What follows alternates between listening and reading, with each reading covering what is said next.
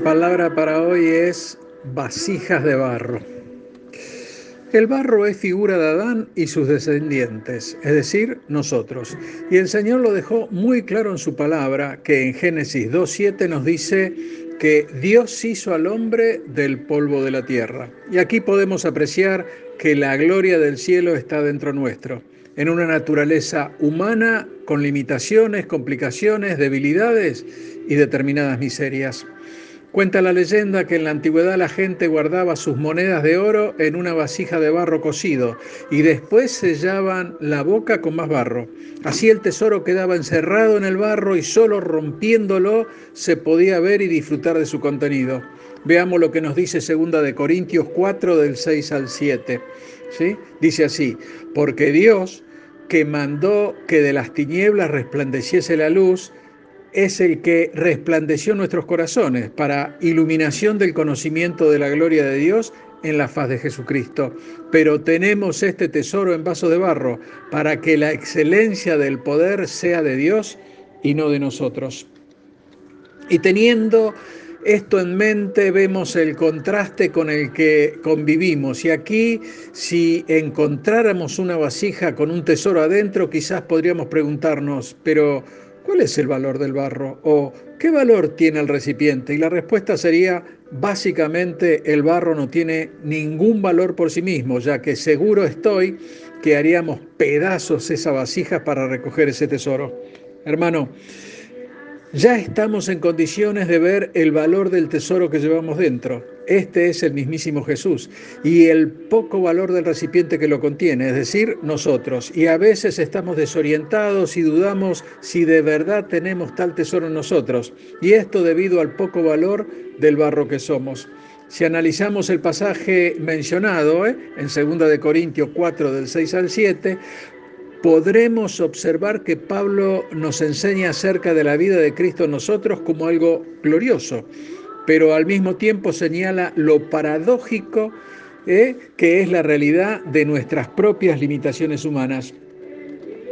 Cuando nosotros abrimos nuestro corazón para que Jesús entrara en nosotros, Dios nos hizo una nueva creación ¿eh? y mandó que de las tinieblas resplandeciese la luz.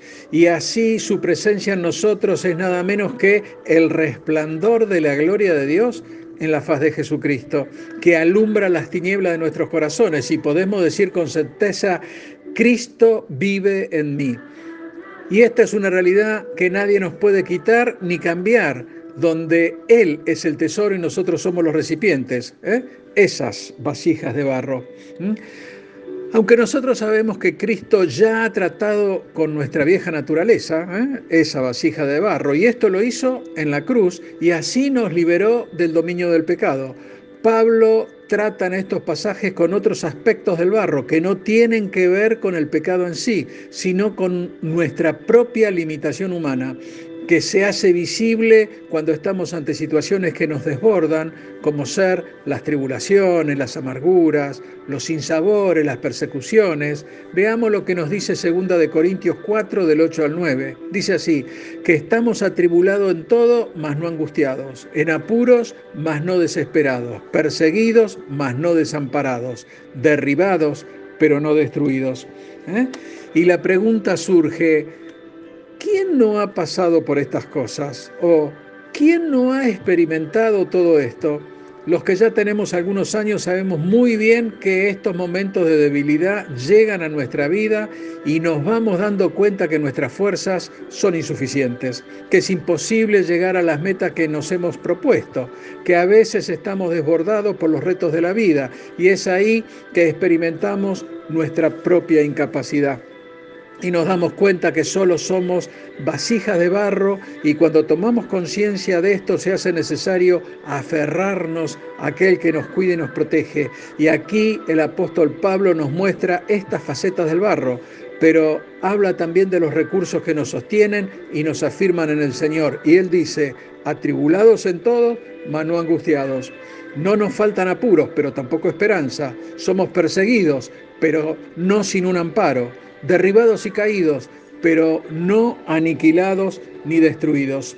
Hermano, el apóstol Pablo nos está diciendo que tenemos dentro nuestro la vida de Cristo y no solo para darnos victoria sobre el pecado, sino también para darnos poder en nuestra propia debilidad. Y uno podría decir, pero, pero ¿cómo obtengo ese poder en mi debilidad? Y la respuesta es simple, de la misma forma que nos consideramos muertos en Cristo en la cuestión del pecado.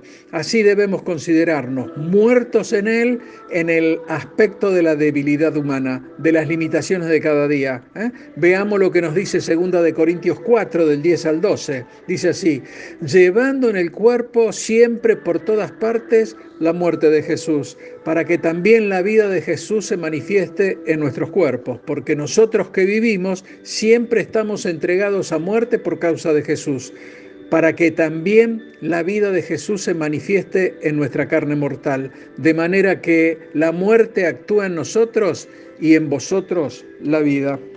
Hermano, me gustaría concluir con una interpretación de 2 de Corintios 4:7 que dice así: pero este hermoso tesoro, y aquí estamos hablando de Cristo, del Evangelio, ¿eh? está contenido en nosotros, vasijas resquebrajadas hechas de tierra y barro, a fin de que el carácter trascendente de este poder se vea claramente como viniendo de Dios y no de nosotros. Dios te bendice. Amén.